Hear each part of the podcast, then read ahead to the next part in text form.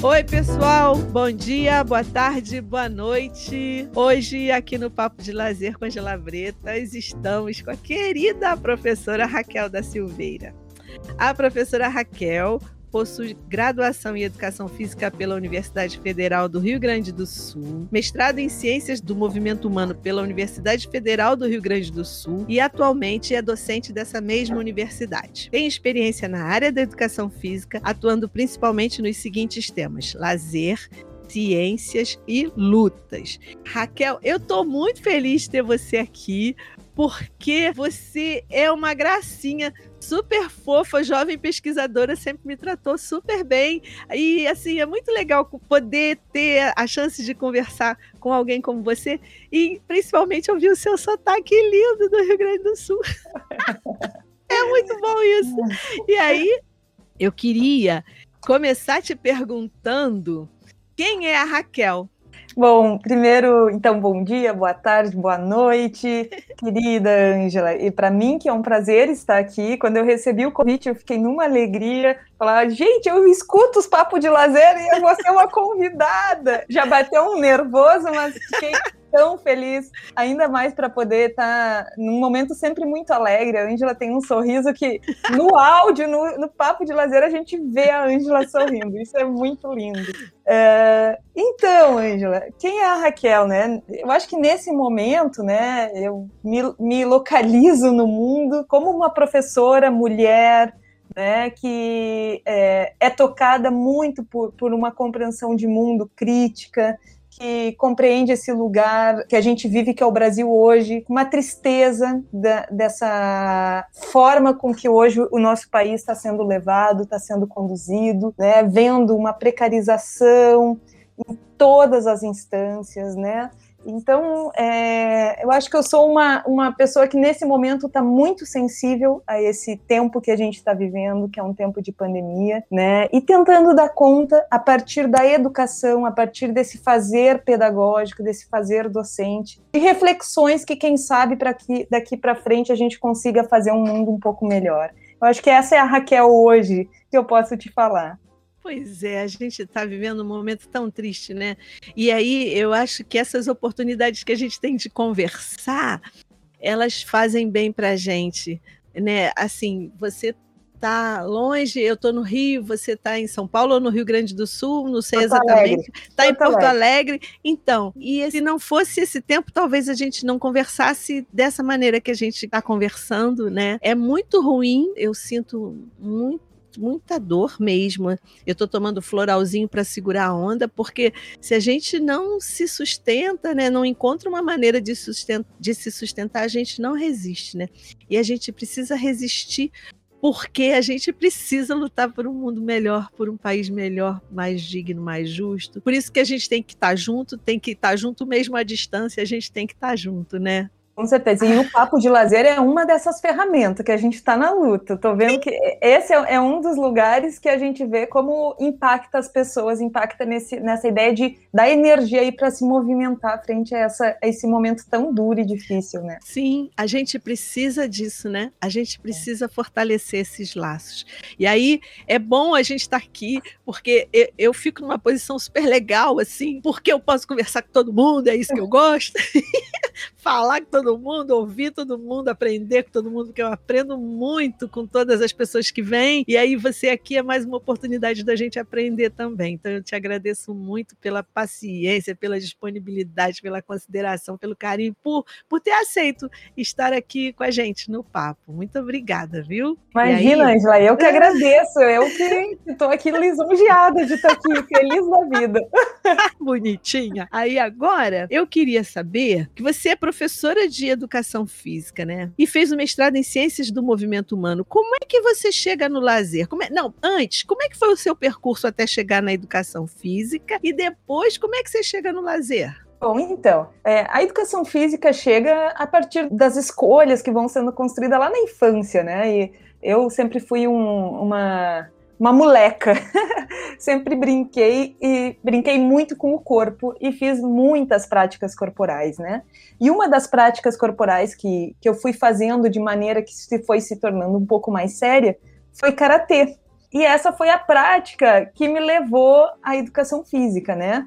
Bom, junto com o karatê, dancei balé, fiz capoeira e muitas práticas aí, muitos esportes, basquete, mas o karatê foi de fato o que me, me encantou na minha infância e adolescência né? E que me despertou o desejo de eu queria ser professora de karatê. E isso me levou então para a educação física. Encontrei na educação física um meio de acessar aí essa, esse lugar, né, de poder trabalhar com, com karatê. Eu vi lá no seu Lattes um monte de premiação, assim, premiação, premiação, premiação. Eu falei, Jesus, o que que essa garota tá fazendo? Aí eu olhei, karatê, muito legal. Premiadíssima é. karateca. legal demais. Parabéns. E aí você ainda pratica? Então, não, não pratico mais karatê. É, daí eu, no meio da universidade já, é, as questões aí, vamos falar assim, das dificuldades de um esporte que a gente não se torna profissional, né? É muito difícil ser atleta é, com, com apoio, né? Então, é, o karatê foi se tornando secundário frente ao mundo que eu conheci dentro da universidade, que foi o mundo da pesquisa eu me apaixonei e eu falei, não, não quero mais ser professora de karatê, agora eu quero estudar o mundo, eu quero estudar essas práticas. E daí fui para o meio acadêmico e parei de, de praticar também, parei de praticar. Hoje faço outras práticas corporais aí. É tão interessante, né, quando a, a, o quanto a universidade modifica a gente, né? É tão bonito, né? Eu, eu, eu como professora lá da UFRJ, eu, eu me sinto muito privilegiada, porque você recebe o aluno no primeiro período e vai acompanhando a trajetória, vai vendo como ele muda, como elas mudam, como, né, como vão, como vão desabrochando, é lindo de ver. E aí no final, caraca, tá todo mundo voando bonito. Eu fico super feliz com isso, assim. Você entra com uma ideia, aí chega, vai passando por pessoas legais, por bons professores, ou até por maus professores, porque todo mundo acaba ensinando, né? Mas você vai aprendendo e de repente muda. Isso é legal demais, né? É, é muito, muito legal. Muito bom. O quanto as pessoas são importantes, né? O quanto as trocas são importantes para a é. gente ser quem a gente é, né? E, e, foi muito interessante na minha trajetória, Ângela, porque daí no meio da universidade me, me deparo com o professor Marco Paulo Stiger, que me apresenta um pouco os estudos do lazer, e daí eu começo a querer, me encanto com isso e vou investindo, né, meu, meu fazer aí. Faço mestrado nesse, nesse processo do lazer, assim, tematizando o lazer. E daí abri um concurso na Federal de Rio Grande, Universidade Federal de Rio Grande, na FURG, sobre lutas. Falei, gente, esse concurso, eu, que eu tinha o karatê no meu corpo, eu falava, né? Eu tinha essa prática, né, de muitos anos. Abriu aquele concurso de lutas. Para mim, aquilo foi assim, não, eu preciso fazer isso. E foi meu primeiro emprego, foi é, ser docente da disciplina de lutas lá na Universidade Federal do Rio Grande, de Rio Grande, na FURG. E fiquei nove anos e meio atuando lá nessa disciplina. E daí desenvolvi ali uma área acadêmica, né? Depois que eu venho para a URGS, né, para a Universidade Federal do Rio Grande do Sul, que daí sim aqui atuando também me ensino com, com a temática do lazer. Mas as, é, o karatê volta na minha trajetória quando abre esse concurso e, e foi um assim, uma experiência linda. Eu digo que eu me tornei professora lá na FURG, aprendi a ser professora, os alunos da FURG que me ensinaram a ser professora. E foi um momento muito bonito, assim, de reencontro também com o karatê, mas daí já com uma compreensão um pouco maior do que, que eram lutas, né, que ultrapassavam um pouco essas modalidades. Foi muito bonito isso. Ai, que bom. É bom, né? Quando a gente olha para trás e tem orgulho e fica feliz com aquilo que a gente é. realizou, né? A gente fica uma velhinha feliz. Eu acho que é isso que tem que ser uma velhinha feliz, entendeu? Aí, minha querida, como é que você chega no lazer? Você já falou do professor Stiger. Fala um pouquinho dessa, dessa sua chegada no lazer, dessas pessoas que você encontrou, do seu grupo. Como é que foi isso? Então, de fato, então meu, meu desejo ali no, no início da universidade era trabalhar com lutas e tal. Mas na primeira disciplina que eu que iniciei o curso era Introdução à Educação Física e foi ministrada pelo professor Marco Paulo Stiger. Ele retornando do doutorado dele, que ele fez em Portugal, então era o primeiro semestre dele também de retorno após o afastamento dele para o doutorado. E ele cria um projeto de pesquisa muito legal, que era estudar o Parque da Redenção aqui de Porto Alegre, que é um parque enorme, que tem muitas práticas de lazer. E ele abre esse projeto e fala: Eu vou botar um aluno de iniciação científica estudar cada prática de lazer desse parque. E um dia eu encontro ele no Xerox e ele fala assim: Tu é do interior, né? Porque eu sou de Cruz Alta terra do Érico Veríssimo, aqui do Rio Grande do Sul. E, e daí ele falou, mas tu é do interior, né? Eu vim especialmente para Porto Alegre para estudar, com 17 anos, iniciei a universidade. Eu falei, só, ele falou, tu sabe o que é jogo da bocha? Eu falei, claro, meu avô joga bocha, eu sei o que é jogo da bocha. Aí, daí ele me ofereceu a, a, bolsa, ele me ofereceu só porque eu sabia o que era jogo da bocha. Aí eu falei, ah, eu preciso de dinheiro, né? Uma estudante vindo do interior, não tinha dinheiro para nada. Eu falei, ah, a bolsa vai cair maravilhosamente aqui. Eu falei, claro, estudo o jogo da bocha. E eu querendo estudar lutas, óbvio, estudar meu karatê lá. E daí o Stiger, então, cria esse grupo de pesquisa. Nesse mesmo ano, ele cria um grupo de pesquisa, que é o GSF, Grupo de Estudos Socioculturais em Educação Física. E eu inicio junto com o início do grupo. Isso foi em 2001, estamos fazendo 20 anos de grupo. E eu então me, me, deparo ali com as pessoas estudando várias práticas de lazer, eu estudando a bocha, e que vai virar um, um trabalho que eu vou me envolver aí por toda a minha graduação, depois vai virar meu trabalho de conclusão de curso, né? Vou, vou publicar artigos frente a esse, esse universo da bocha e do envelhecimento, que era o que envolvia ali aquela prática de lazer. E daí eu me apaixono por esse processo, e daí então fico nos estudos do lazer né? E, e, o Stiger vai ser o grande responsável aí, eu digo, por eu estar nesse campo e, e também acho que por estar de maneira assim tão entusiasmada, porque o Stiger ele é uma pessoa muito entusiasmada frente ao campo do lazer também. Sim. E aí? Aí você no grupo, você continua no grupo. E aí, no grupo, como é que você, como é que você relaciona com quem está chegando? Quais são as pesquisas que estão acontecendo? O que, que você pode contar? A gente tem visto aqui no papo, né, que partilhar de um grupo, né, estar num grupo é altamente enriquecedor tanto pessoal quanto profissionalmente, né? E aí, você mesmo já falou, o Stiger te pegou com o entusiasmo dele, né? Assim, não, vamos, vem comigo. Eu, eu também sou muito assim, né? Chego, ó, vem comigo, vem comigo, vem, vem, vem ficar comigo aqui, vem trabalhar comigo, vem estudar e tal. Eu gosto muito disso também. De, de trazer as pessoas, né? Que você sente que hum, ali tem coisa boa, vou pegar para mim, né? Aí ele deve, deve ser mais ou menos a mesma coisa. Como é que vocês então agora estão no grupo com as pessoas que estão chegando? Porque o grupo também tem isso, precisa ser renovado, né? Como é que é isso? Então o grupo, é, de fato, inicia lá em 2001, né? Sobre a coordenação do Stiger. Eu continuo no grupo desde, desde essa época, né? Vou, fazendo a minha formação ali, faço um mestrado com Stiger, sempre junto ao GCF, olhando, ah, participando dessa, dessa formação, né? Digo que o grupo que me forma, né? O grupo é o lugar que a gente pode conversar, debater, aprender, errar e pensar de novo e pensa de novo, né? Então foi muito legal.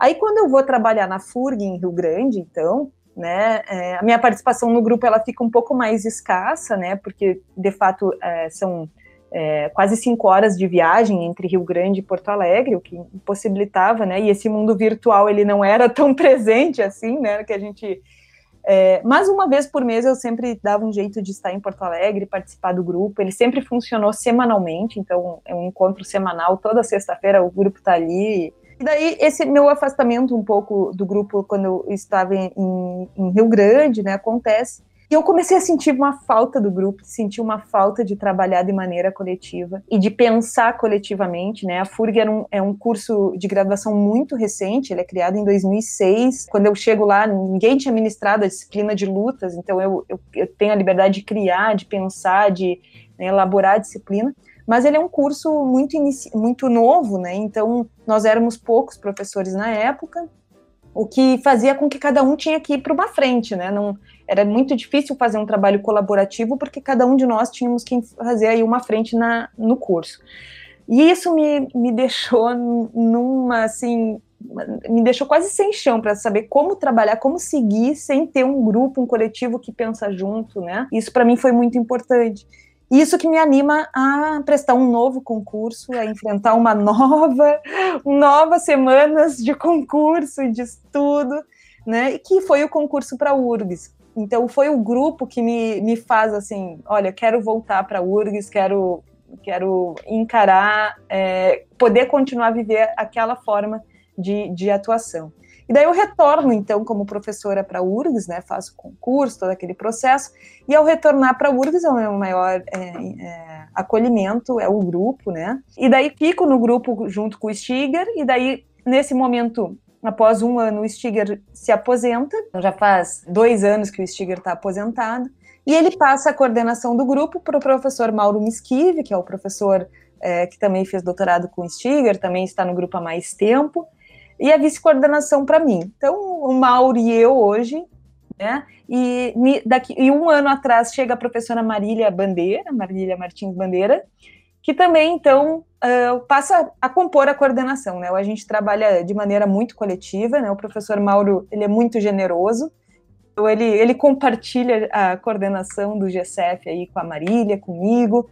E a, nós três hoje estamos tocando o grupo, a gente, né, toda sexta-feira tem os nossos encontros, nossas reuniões.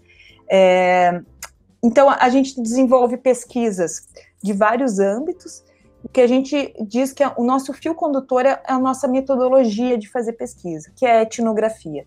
Então, todos os estudos, a gente pensa o lazer, a gente reflete sobre o lazer a partir dos princípios mais antropológicos. Né? Então, nossos estudos são sempre nessa linha antropológica e a etnografia é a maneira que a gente encontrou de olhar para o lazer e poder trazer, vamos falar assim, conhecimentos aí para esse campo. Né? Então, desde lá do parque, que o Stiger investigou lá em 2001, né, eu desenvolvi uma etnografia naquele grupo de jogadores de bocha. Eu fiquei um ano e meio observando aqueles, aqueles senhores que jogavam bocha e entendendo o que, que o lazer era para aqueles senhores, né? E hoje a gente continua com essa ideia de olhar para o lazer, né? E a gente diz que a gente não estuda o lazer, a gente estuda no lazer. A gente quer estudar nesse tempo da vida e nesse espaço das pessoas uh, que, que reflete, que diz muitas coisas, que diz muitos sentidos, que diz muito sobre as identidades dessas pessoas, né? Então, é, quando eu vou fazer mestrado, eu estudo mulheres que vão escolher o futsal, o futebol, como a sua forma de lazer. Então, a, a questão de fundo é como que mulheres, num, num, país onde o futebol é algo de homens, né, como mulheres vão escolher essa prática e como é que elas vivem essa prática no seu tempo livre, né? Então foi foi uma pesquisa muito interessante. E agora eh, temos diversas pesquisas em andamentos, né? O grupo fez uma linha bem forte também em políticas públicas do lazer, que é mais conduzida pelo professor Mauro. E eu venho orientando, vou falando assim, é, esse, é, essas outras questões que vão atravessando o lazer. Né, um, um dos alunos agora recentemente finalizou um estudo que era para entender Uh, o lazer uh, de homens que vão escolher no seu horário do meio-dia praticar jiu-jitsu. Então, a ideia do, do trabalho desse do, do Matheus, Matheus Barcelos, foi é, entender né, por que, que os homens, ao invés de olhar, uh, aproveitar o seu tempo do meio-dia, que é o intervalo do trabalho, para seu tempo de alimentar, fazer a sua refeição, vão, não, eles trocam para fazer um jiu-jitsu. Né? E a gente se deu conta, então, estudando esse, estudando um grupo de homens, Matheus ficou uns oito meses junto a esse grupo, investigando e tentando compreender o que, que aquele jiu-jitsu significava para esses homens, a gente foi se dando conta que aquele lugar é, era o que a gente chamou de confraria, que era um lugar de muitas trocas, de muitos vínculos, e era um lugar de muita ajuda. Eles se ajudavam muito. Teve um, um, fato no campo etnográfico que foi que o Matheus vivenciou, que foi um, um dos rapazes que, que fica desempregado. quando ele fica desempregado, aquele coletivo se organiza para, ao menos, poder fazer a compra de uma bicicleta para esse rapaz, para ele poder acessar e procurar trabalho e ir para futuros trabalhos de uma maneira mais econômica. Então, é toda uma ajuda mútua que acontece ali. Claro que também acontece outros processos, né? Por exemplo, a gente identificou muito fortemente uma, uma, o que a gente vai chamar aí uma, uma aprendizagem do que de um mandato de masculinidade. O que, que é isso, né? Um mandato de como ser homem e homem nesse sentido muito atrelado à história machista que a sociedade vai se colocando. Né? Então, aqueles homens também compartilhavam disso. Ou seja, se eles se ajudavam no trabalho, porque trabalho é coisa de homem, né? porque ali é um homem forte.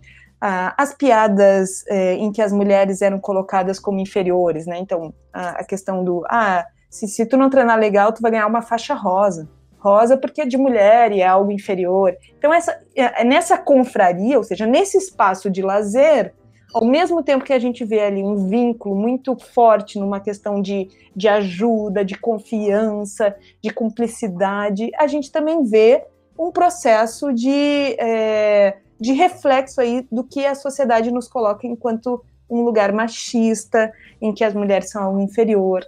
Né? E também houve um caso de um dos praticantes que anuncia numa rede social que ele tem uma, uma companheira que é travesti, bom, ele não pode mais retornar ao grupo, porque ele é, é né, ele é feitos muitas considerações des, de, despreciativa dele por, por esse fato, por essa escolha dele, né?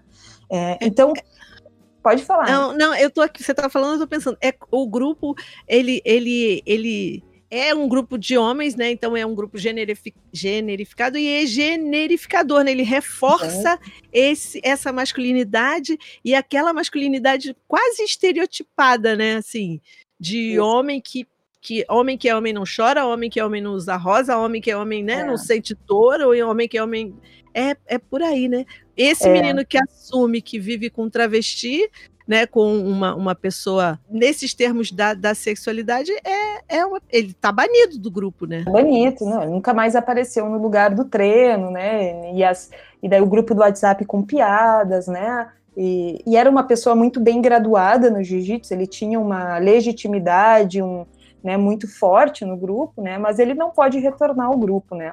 E isso se dá no lazer, né? O encantamento de estudar o lazer é, é, é, essa ideia de que o lazer ele não está entre parentes na nossa vida, não é uma bolha que a gente entra e esquece tudo do que a gente é, não. O lazer ele carrega as nossas identidades, ele carrega as nossas crenças, ele carrega os nossos preconceitos, né? Então, quando eu iniciei a estudar lazer, pensei o lazer muito como sempre algo muito positivo. O lazer não é nem positivo nem negativo, ele é a nossa vida, e a nossa vida é complexa nesse processo. Né? Então, os significados desse grupo, que é um espaço de lazer para eles importantíssimo, esse grupo, né, esse coletivo de homens que se reúne para pra praticar jiu-jitsu, é um espaço de lazer muito rico, mas ele também é rico nesse processo de, de é, repetir o que a nossa sociedade traz. Né? Em alguns momentos eles conseguem ser críticos a, a, esses, a esses discursos, essas ações machistas, mas em outros não. Né? Então, é, e ali se aprende muita coisa, né? Se aprende a como ser homem, a um determinado tipo de homem, né? Então é no lazer que essas coisas acontecem. Então o nosso grupo de estudo, ele vai estudar sempre no lazer para entender tudo isso que acontece ali dentro. Né? Esse foi só um exemplo da pesquisa do Matheus, mas que foi uma pesquisa muito rica nesse sentido de a gente poder olhar como é, esse espaço, né, é atravessado por questões de gênero, de sexualidade, por questões de confiança, né, do querer estar junto, de sociabilidade. Né? Então, é um espaço que é muito complexo. E, eu, e, a, e o Stiger tinha, tem uma frase que ele falava, né? E a gente não tem que falar o que é o lazer, mas a gente tem que estudar o lazer para conseguir aprender o que, que ele é, né? Ou seja, a gente tem que ir lá ver, viver e, e ver a, a, dimensão né, complexa, rica que é esse tempo que a gente tem aí na, na nossa configuração social. E aí, esse, esse estudante Matheus é de graduação? De graduação, foi um TCC de graduação agora você vê a riqueza desse trabalho, né? Esse menino sai assim com uma bagagem importantíssima, valiosíssima, né? Porque passou por esse processo que é um processo muito bom formativo, um processo formativo incrível, né? Então, você forma um pesquisador, né? E aí ele tá pronto para um mestrado, tá pronto, né? é. né? Para seguir a carreira. Isso é muito legal, é. muito legal. E o Matheus, de fato, ele é professor de jiu-jitsu, né? Ele é. Ele, ele escolheu o jiu-jitsu porque ele é o, a sua trajetória de estudante, né? Nas lutas. E quando ele se depara com isso, ele, ele diz que ele muda a prática dele de atuação. E isso foi, para mim, o mais rico do processo, né? Ou seja, o Matheus Matheus não, não continuou na área acadêmica, ele participa do grupo, mas ele, ele tem esse investimento profissional aí como eh, na, no mundo das lutas e, e ele, é, ele fala que esse trabalho mudou a maneira dele ser professor, porque ele conseguiu ver coisas antes ele não via frente ao processo dos alunos dele, né? Então isso foi muito interessante, assim. Mas o grupo ele também carrega, né, mestrandos, doutorandos, né? O Stiger e o Mauro eh, estão no programa de pós-graduação em Ciências do Movimento Humano aqui da, da universidade, né? Então, tem vagas de mestrado e doutorado. Eu ingressei agora, em março, então agora está saindo o primeiro edital do programa que eu vou poder abrir vagas de mestrado, estou super feliz. Mas, bom, no grupo hoje, os mestrando e doutorando são do professor Stiger e do professor Mauro, e também temos pesquisas muito interessantes no lazer assim, pesquisas muito ricas, né? Uh, recentemente defendeu a mestranda Bruna Brogni, que vai estudar um clube recreativo, um clube que é pequeno, não é um grande clube recreativo, mas é um clube da cidade que tem a sua história vinculada ainda a trabalhadores uh, e, e nesse clube se oferta uma, um, um rio, né, uma, uma, quantidade imensa de práticas corporais, né? E a Bruna vai identificar como aquelas práticas são um lugar que ela vai falar que é para fazer amigos, né? Ela, ela escuta isso de uma das pessoas que vive aquele clube, né? Ou seja, esse é um lugar para fazer amigos. Né? E coisa interessante ouvir isso num momento em que rede, redes sociais, em que a gente fala que a gente está cada vez mais afastado, né? poder identificar que há sim, né? é, no, na, é no lazer que a gente vai poder fazer amigos. Né? Então isso é muito rico, assim, o trabalho da Bruna é riquíssimo em mostrar como, como essas práticas naquele grupo vai, vai levando as pessoas a criar um vínculo de amizade, que, que é uma coisa muito importante aí na nossa forma de viver. Né? Eu estou aqui pensando no quanto os grupos, acho que a gente já, já falou sobre isso, no quanto os grupos são importantes, né, e formadores, né, no quanto você se forma e se transforma num grupo, né, e aí, é, eu queria que você falasse um, po um pouquinho, quando você lá atrás você começou a falar do, da, da da metodologia de fazer pesquisa, que é a etnografia. Para quem não conhece, você podia falar um pouquinho sobre o que é esse fazer etnográfico? Você já deu alguns exemplos, mas você podia falar mais um pouquinho?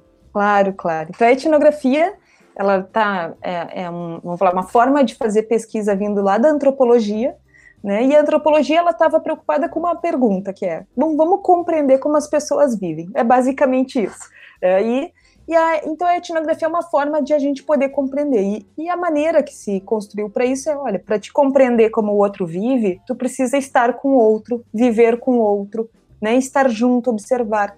Então, se tem o que a gente chama de observação participante, que é, um, é o pesquisador se insere naquele lugar que ele quer conhecer, e ele permanece ali um longo tempo, né? E esse tempo longo é importantíssimo, porque a etnografia ela depende de uma troca, de uma confiança, ela depende de laços que vão sendo construídos entre pesquisador e as pessoas que estão ali sendo pesquisadas, né? Então, esse tempo de, de, o que a gente chama de trabalho de campo, de ir lá, conversar, conviver junto, é, é, algo importantíssimo, né? Vou dar um exemplo, durante a pesquisa de mestrado, quando eu estudei as mulheres que jogavam futsal, é, eu fiquei um ano observando elas, então todas as vezes elas tinham um treino semanal e, e ainda, que era no sábado, e ainda no domingo, às vezes tinha competições, jogos que elas competiam e tal, então, sábado e domingo eu estava em volta de, de acompanhar essas mulheres. Foi muito interessante que nos três primeiros meses da pesquisa eu ia, convivia com elas e tal, e não se colocava em questão nada sobre a questão de, de relações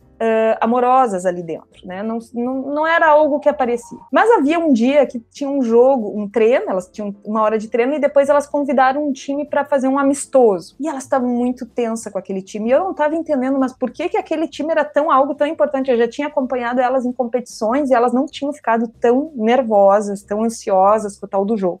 Aí eu já nesse momento eu já observava do banco de reserva, assim, eu, eu, comecei o trabalho observando lá da arquibancada, elas jogarem, mas ali eu já, não, entra aqui e tal, já estava ali no banco de reserva. Daí o time tinha três goleiras e as duas estavam sentadas, eu estava sentada entre as duas goleiras, assim, que estavam na reserva. E daí uma das goleiras me acontece uma falta muito feia no, no, jogo e eu impressionada com aquela, com aquela, vamos falar, intensidade de jogo que eu não tinha visto ainda elas jogarem. E uma das goleiras me fala: Ai, aquela ali namorou a fulana por cinco anos. Aquela, daí elas começaram a me mostrar uma rede de namoros que eram feitos e que aquele time tinha várias ex-companheiras. E ali elas me, me dão visibilidade à questão da sexualidade e dessas relações de parceiras que elas tinham dentro do time. Então foi muito interessante, se tornou até uma categoria de análise, né?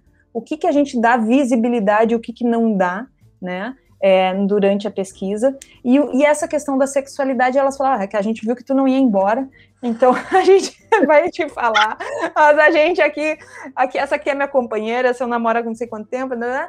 E elas vão me mostrando que essa rede do jogar futsal em Porto Alegre era atravessada sim por uma rede aí de, de, de vamos falar assim, de poder viver a sua sexualidade de uma maneira que elas mesmas chamaram assim, que é mais tranquilo. Aqui eu posso é, trocar afetos com a minha companheira, diferente do shopping, em que se eu fizer isso, vão me olhar. Isso era o ano de 2008, acho que a gente já avançou um pouquinho, né? Ah, Mas é, em 2008 isso era muito forte, essa preocupação do tipo, eu preciso. Qual que é o meu lugar de poder viver um lazer tranquilo com a minha companheira? E, e, o futsal ali era o lugar. Mas isso demorou três meses para elas poderem ter uma confiança. Né? E, essa, e, essa visibilidade foi porque elas, elas viam que o futsal não era valorizado porque era atrelado a uma ideia de que ah, o futsal torna as mulheres homossexuais. Uma ideia de causa e efeito. Elas olha, a gente não é isso. É bem ao contrário disso. É, a gente gosta de jogar futsal, eu gosto de jogar. Bom, sim, eu trago a minha relação para cá, porque a minha relação é meu tempo de lazer e eu quero que a minha companheira esteja aqui comigo, seja na arquibancada me olhando, seja na quadra jogando. Né? Então, essa relação foi muito interessante. assim. Então, esse tempo de investigação de uma etnografia é fundamental. O laço de confiança, de cumplicidade que tu vai criando, né? Mateus, que foi o relato do, do jiu-jitsu, bom, ele acompanhou o grupo quase que diariamente durante oito, seis meses. Ele ia quase, os treinos eram diariamente, ele ia diariamente lá no treino ao meio-dia, conversava, até o ponto que inseriram ele no grupo do WhatsApp, até o ponto que ele foi conversando, que ele foi acessando as pessoas, né? Então, é, claro, qual é a diferença disso para. É, o que, que isso torna uma, uma, uma, vamos falar assim, uma metodologia científica? É o aporte teórico. A gente diz que uma etnografia ela não é só uma metodologia, ela é um, é, um, é um referencial teórico também, ou seja, é uma forma de olhar. A maneira como a gente olha quando está em trabalho de campo é diferente da maneira que a Raquel, enquanto pessoa, vai lá assistir o futebol no final de semana. Né? Enquanto pesquisador, tu tem uma lente, tu tem um referencial teórico, uma discussão teórica que te faz, que te provoca a pensar aquilo de uma maneira mais relativa, né? Que é um termo central na etnografia. Acho que é isso. Não sei se eu expliquei, mas é que vem tanto exemplo na cabeça da gente que. Não, explicou sim. E eu, e eu tô aqui pensando, eu fiquei pensando na palavra, no termo que você usou, da visibilidade. Eu achei muito interessante ela dizer, já que você não vai embora mesmo, a gente vai abrir o jogo com você. E aí, essa relação da visibilidade também, ela é bem mais complexa, porque ao mesmo tempo que você cria uma categoria, né, e que você que você falou. Aí a gente deu visibilidade, elas também deram visibilidade a você acerca daquilo que elas vivenciavam ali, né? Então, se você ficasse menos tempo, talvez você não tivesse a oportunidade de perceber isso, né? Isso. Então é muito interessante essa, essa relação, porque tem a ver com a confiança, como você falou, e tem a ver com o tempo, e, e tem a ver também com o fato delas permitirem que você acesse esse espaço aí, né? Esse, esse... É. Com certeza, e vou te, vou te dar um outro exemplo, que foi o exemplo oposto, assim, que foi muito difícil eu, eu ser vamos falar assim, aceita pelo grupo para participar, que foi os homens velhos da bocha. Imagina, eu tinha na época 17 anos, entro num, numa cancha de bocha, com mais de 100 homens acima de 60, 70, 80 anos, né? Eu, uma estudante, sim, nenhuma experiência, era minha primeira pensando o que, que era pesquisa, o Stiger ainda me ensinando o que, que era, né? Chego lá e eu voltava da, das observações e falava para o Stiger: Stiger, eu não vi nada. Um monte de homem jogando bocha. Stiger, mas ninguém falou contigo? Não, ninguém fala comigo. Ninguém nem me olha lá dentro. Aí o Stiger arrumou uma estratégia que foi muito legal. Ele, que ele falou: Não, um dia eu vou lá contigo então. Aí o Stiger, ele, ele sabe dessa história, então eu tô falando permi com permissão. Já tinham seus cabelos brancos, Aí ele chega lá, ele fica no mesmo lugar que eu ficava sempre que eu ia. Eu já tinha ido, acho que uns seis meses lá dentro. E um velhinho fica no lado dele e começa a contar a vida pro Stiger. Eu falei, o Stiger vai pensar que eu nunca vim aqui? Essa era a minha preocupação, né? Mas a minha preocupação era, mas por que, que eles falam com o Stiger e não falam comigo? Bom, eu era uma, uma menina, 17 anos, né? Aquele era um espaço de homens, o Stiger era homem, o Stiger com seus cabelos brancos. Então, o, o, o, senhor se identificou com ele e tal. Bom, a partir dali, eh, eu e Stiger começamos a criar outras estratégias para acessar aquele campo.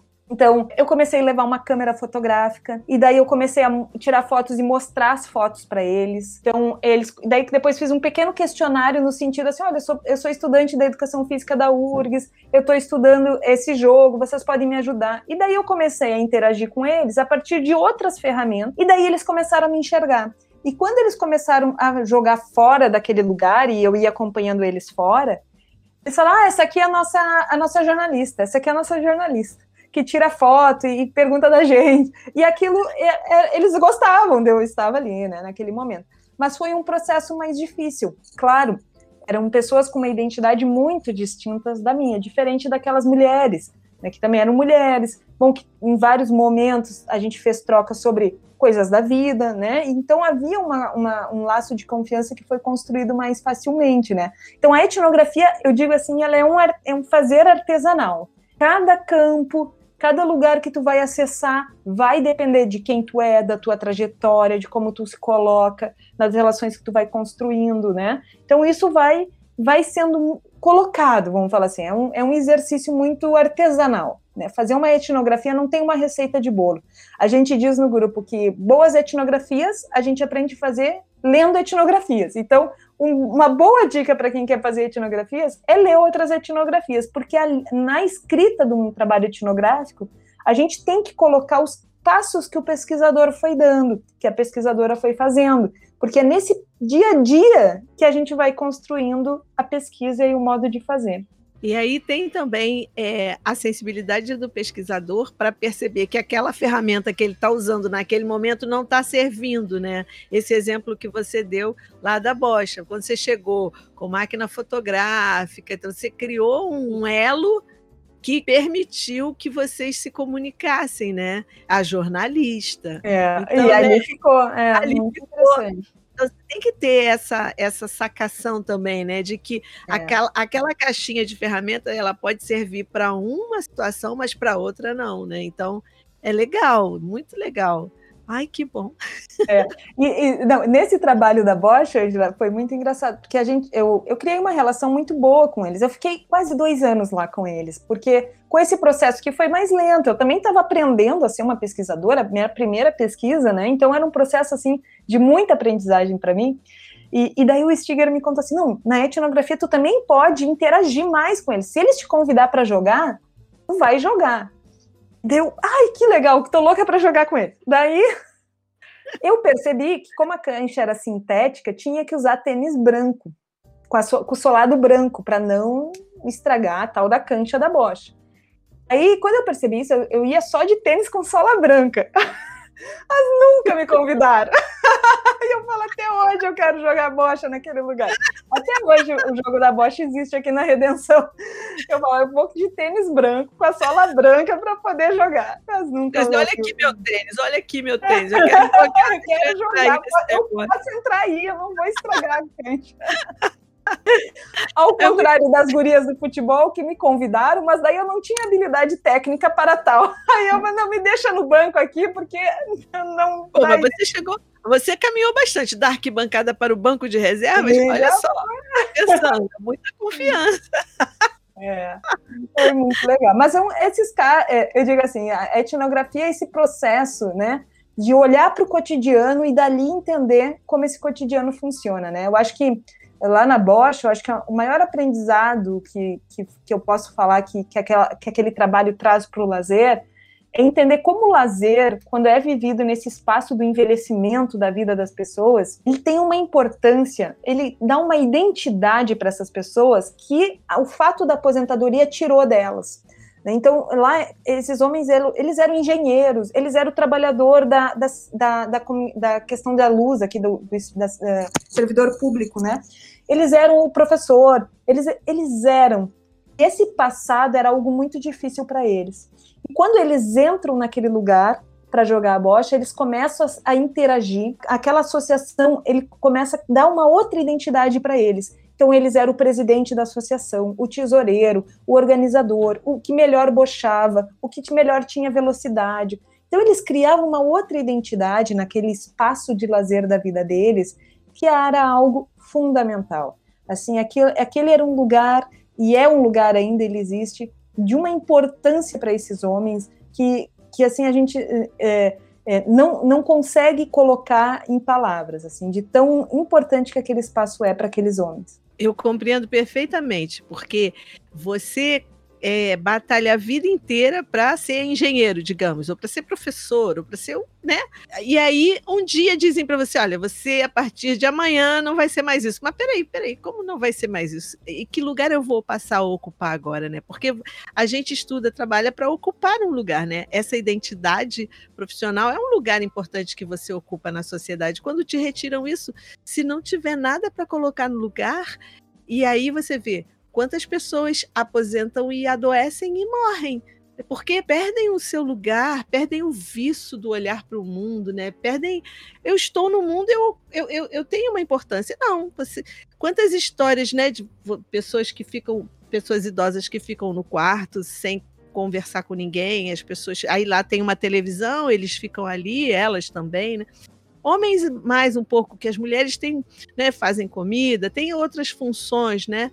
Mas para os homens, ah, ou então eles vão para a praça jogar jogar bocha ou jogar, como fala, carteado aqui no Rio Sué. E essa coisa de é, é, é, também pode ser que não, não no mesmo nível que você descobriu, que você investigou, mas é uma forma também de estar junto, de ter um grupo de amigos, é uma identidade também, né? De certa maneira, né? Eu acho isso é muito legal você trazer isso para gente, porque faz pensar nesse, nesse envelhecimento, né? O que eu acho um barato, assim, eu acho um barato envelhecer, tudo que eu vou, que nem Arnaldo Antunes, tudo que, tudo que eu quero nessa vida é envelhecer, porque morrer tá muito fora de moda, morrer não combina comigo, esse negócio de morte é muito sem graça, então não quero morrer, já falei aqui em casa. eu sou imortal. morrer é muito brega, não vou morrer. Então eu quero ficar velha, velha, enchendo o saco, perguntando: quem é você? Meu filho? Não, não tenho filho. Sabe aquelas velhas bem loucas? eu quero isso, eu não quero morrer, não. então, ficar velha é maravilhoso. Deixa eu ficar velha, que eu quero é curtir. E é isso, assim, encontrar um espaço, encontrar maneiras de viver de uma forma diferente daquilo que você viveu a vida inteira, né? Assim, às vezes a gente é difícil desapegar, mas eu acho importante. Você traz esse dado, é legal a gente pensar nesse processo de envelhecimento, nessa perspectiva do lazer como como um espaço de identidade, né, de é. fortalecimento é. desse, até desse próprio processo de envelhecimento, né? Isso, Angela. E claro, é, a, a, gente aqui no grupo entendeu que a etnografia é o lugar da gente conseguir acessar essas informações, porque é nesse cotidiano do lazer que essas relações vão sendo construídas, esses sentidos, esses significados, né? Não é, não é algo que se dá pontualmente, não é tu ali. E às vezes as próprias pessoas não conseguem verbalizar isso, né? Ou seja, as próprias pessoas não têm essa dimensão de, que elas têm. Então, esse processo de análise etnográfica que a gente vai fazendo, que vai nos permitindo olhar e, e, e ter esses, o que a gente chama aqui de insights, né? É, essa questão da identidade, por exemplo, ela surge para mim lendo muito a Simone de Beauvoir, quando ela vai escrever um livro chamado A Velhice. A Velhice. E, e ela vai falar que, bom, é. Um e ela vai falar que a velhice pode ser uma espera da morte. Sim. Né? E quando eu me deparo com aquele lugar, não era um lugar cheio de vida, era um lugar à espera do próximo jogo, porque eles queriam sim, jogar. Sim. Né? E eles queriam se encontrar. Então, mas isso se dá no cotidiano. Então a etnografia ela foi nos ofertando longo, no grupo, né? E, e, por isso que eu acho que o grupo mantém 20 anos fazendo etnografia aí, é, porque ele, ele, nos permite olhar essas relações assim com, com uma, vamos falar assim, com uma densidade que, que outras metodologias não nos ofertaram. Então, olhar para o lazer, olhar no lazer, o que, que acontece ali é um é muito, é muito revelador, assim, é muito, é. é muito, é, é, é, muito interessante. É, um é lugar. muito fascinante, né? É fascinante, né? É, é, isso, e esse, esse brilho no olhar que, que o pesquisador tem que ter, né? O que, que eu vou é. ver aqui, o que, que eu vou encontrar, o que, que eu vou, vai me fazer pensar, isso é muito legal. E aí, agora, eu queria que você falasse um pouquinho como você chegou na Ampel, porque na atual gestão da Ampel, você é vice-presidente, na próxima chapa você vem como tesoureira. A Ampel agora a gente, né, vocês estão organizando o quarto CEBEL. Pode falar sobre tudo isso, porque esse povo todo tem que participar do CEBEL, que é muito importante. Oba! Então, a Ampel foi um presente, né? Eu, eu digo que a Ampel, assim, com as pessoas que eu estou dividindo a gestão, foi um presente maravilhoso. É, o presidente atual é o, é o professor Júnior, da Federal do Mato Grosso do Sul, divido com a professora Olivia, que é da Unicamp, o professor Cori, Coriolano, que é da Universidade Federal da Bahia. Então, a gente, nós quatro, né, estamos juntos nessa gestão, o Júnior, como presidente, é uma generosidade em pessoa, no sentido de compartilhar todas as ações da Ampel, né? É uma associação, então, criada lá em 2013, né? Associação de Pesquisa e Pós-Graduação em Estudos do Lazer. Ela foi criada em 2013 e foi uma ação para a gente poder se encontrar, eu digo, a gente, pesquisadores do lazer, né, estudantes do lazer, ter um lugar que a gente possa compartilhar nossos desafios, nossas perspectivas e poder aí ser representado por uma associação científica, né? É, essa gestão a gente conseguiu oficializar o CNPJ da instituição, que foi uma conquista porque era uma luta de todas as gestões desde a criação, não é um processo fácil. Então a gente conseguiu aí com o apoio de todos os associados, porque a gente teve que rolar as datas em muitas cidades, mas aconteceu. Então, agora, no último mês, a gente teve essa informação, a gente já tem um CNPJ, né? Isso vai trazer implicações muito legais para a Ampel. A Ampel vai, vai, a gente diz assim, vai vai passar de fase, né? e vai conseguir acessar outros espaços que ainda não acessou. É, bom, essa gestão, então, ela foi muito boa e eu assumi essa gestão com a tarefa de levar o CEBEL, Congresso Brasileiro de Estudos do Lazer, o quarto CEBEL, para Porto Alegre. Né? De fato, é, o convite veio é, pelo Júnior, e veio para o nosso grupo de pesquisa, né, no nome do Mauro, e o Mauro já estava ainda no CBCE, no Colégio Brasileiro de Ciência e Esporte, então ele falou, Raquel, assume um pé e a gente vai junto. E é isso que está acontecendo. O Mauro é um parceirão, né, e está assumindo a coordenação do evento junto comigo. É, então, a gente está organizando o quarto Congresso Brasileiro de Estudos e Lazer, a gente está em plena organização, a gente está convidando e, e, conversando com muitos grupos de pesquisa, já conversamos com a Ângela, no sentido de fazer a divulgação do evento. O, né? o evento era presencial em Porto Alegre, nós queríamos receber todos e todas vocês aqui, né, com um chimarrão, com muitas festas após e com muito trabalho. O SESC ia ser o lugar que a gente ia receber vocês, o, o SESC é um apoiador do evento, né? E essa parceria com o Sesc foi ótima, mas não, não pôde acontecer e a, e a, gente então entendeu que a forma mais segura, coerente, cuidado com a vida seria o formato virtual. Então, nosso CEBEL vai ser no formato virtual. Para isso, a gente conseguiu uma parceria muito legal com a PUC do Rio Grande do Sul. A PUC vai nos ofertar toda a plataforma digital do evento, então a gente vai ter um evento seguro, em termos de dados dos participantes, em termos de questões técnicas do mundo virtual. É, o evento, a PUC topou fazer o evento gratuito. Isso para nós é um assim tempo em que a ciência parece ser colocada de lado é algo importantíssimo a gente vai conseguir democratizar esse conhecimento que é compartilhado no CBEL de maneira gratuita. Mesmo sendo gratuita, Angela, a gente vai fazer um processo de inscrição para poder gerar o certificado e, e, ele não vai ficar público por causa desses problemas que a gente já teve em outros eventos de invasores, né? A gente quer um evento de qualidade. A gente hoje conversou, hoje mesmo conversou de manhã com os dois palestrantes que vão estar no evento, professor José Dari e professora Ana Cláudia Cardoso, que vão ser palestrantes ótimos, são estudiosos da noção de trabalho. A temática do evento está passando pela questão do trabalho o trabalho, tanto que no Brasil, nesse há dois anos atrás, teve aquelas reformas trabalhistas que mudaram muito a noção de trabalho, mas a Ana Cláudia também está colocando a questão de como outras coisas estão mudando o trabalho, as próprias os, os, as tecnologias da informação, essa questão das plataformas, que hoje o mundo do trabalho mudou. Então, a gente achou que para poder pensar o lazer hoje, a gente vai ter que olhar para esse outro lugar que compõe a nossa vida. Então, os palestrantes estão maravilhosos. E, e, a ideia, então, do evento é que a gente possa discutir essas questões. O evento vai acontecer do dia 30 de junho até 3 de julho. Ele vai ser um evento de quatro dias, mas só com duas horinhas por dia, para a gente não cansar e a gente ficar essas duas horinhas bem focado no evento. Quarta, a gente começa com a nossa mesa de abertura. Quinta e sexta é o lugar que a gente, eu digo assim, que os pesquisadores do lazer mais protagonizam os espaços, que são as apresentações de trabalho. Então, a gente está com a submissão aberta, vocês podem encaminhar seus trabalhos até o dia 30 de abril. De fato, a gente vai prorrogar um pouquinho esse prazo, né? E, e a ideia é que todo mundo possa submeter os seus trabalhos. Uh, bom, a próxima gestão da Ampel, né, ela vem como um convite que a gente sabe a importância de manter um, um, vínculo histórico das pessoas quando troca de gestão, né? Quando eu digo assim, quando a gente assumiu essa atual gestão, o Júnior já fazia parte da outra gestão, e que foi importantíssimo para dar continuidade ao trabalho. É uma associação pequena, mas com uma seriedade imensa. Então, é, é, permanecer na gestão é uma forma de a gente poder contar essa história para para continuar os trabalhos que estão sendo feitos, né? Então o Core e eu topamos fazer essa continuidade e, e daí eu, o Core, a ideia é que o Core seja o presidente, ele tem aí uma, uma tarefa árdua aí, né?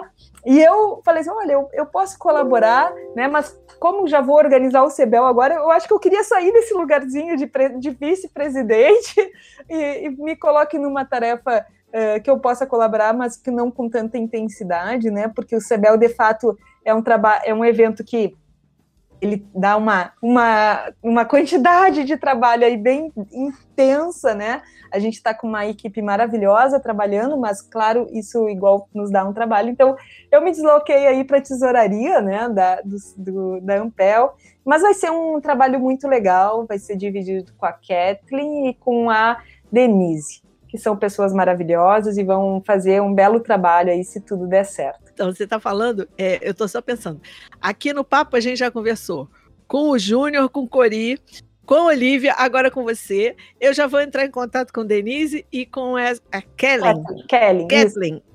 É, para a gente poder fechar a Ampel aqui, é tudo nosso.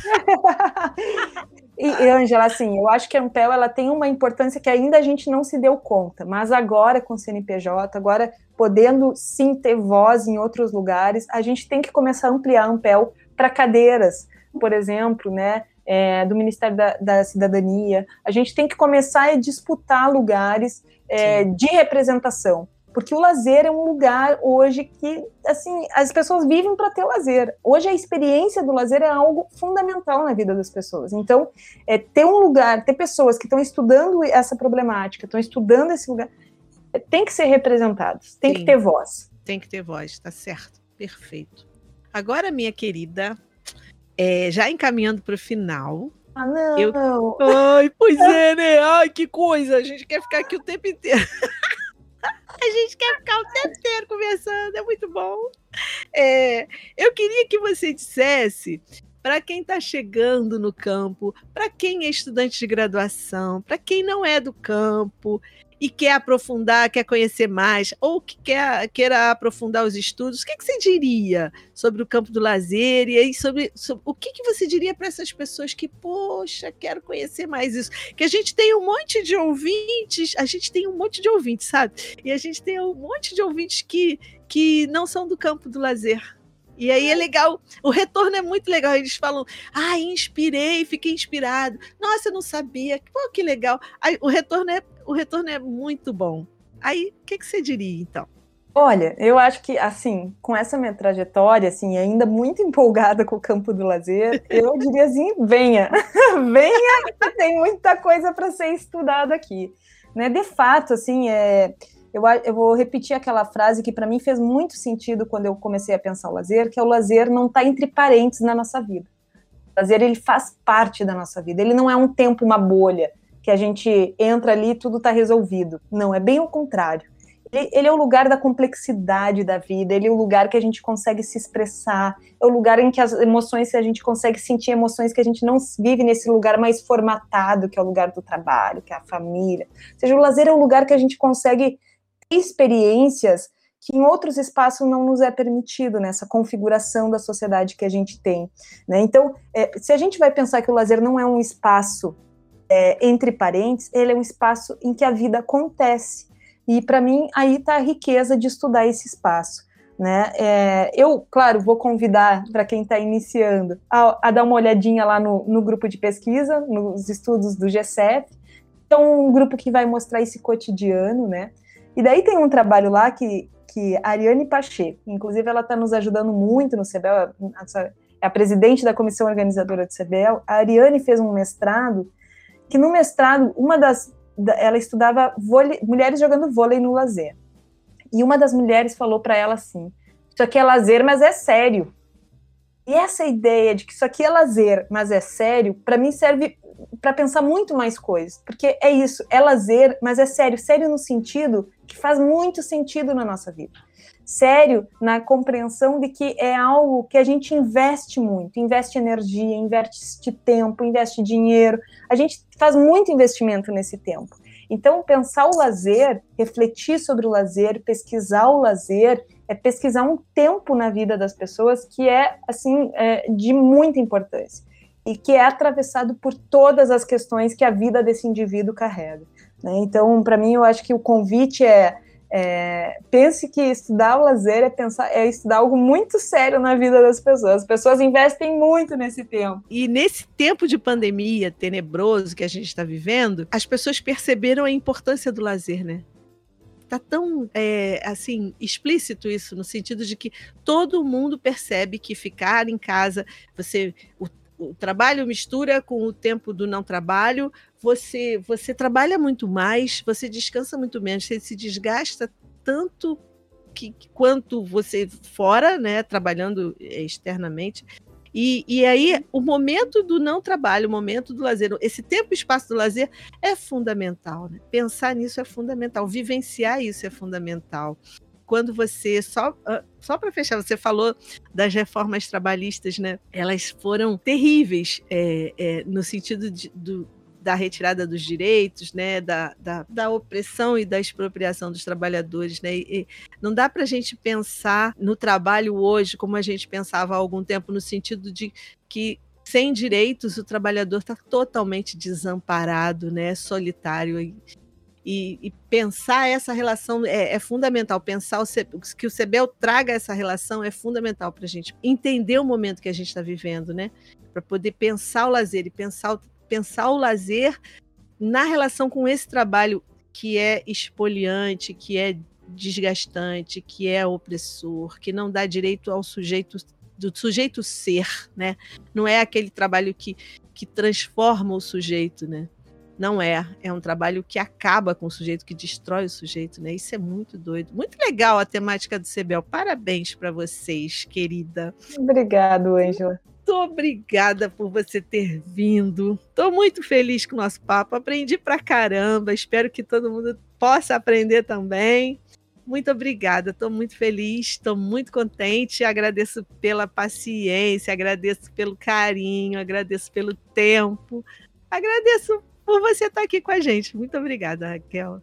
Ângela, querida, eu que agradeço o convite, é muito legal poder pensar a história da vida da gente, né? Eu acho que o teu roteiro de perguntas nos faz olhar para trás e refletir os, os, caminhos que a gente vai tendo aí na vida, né?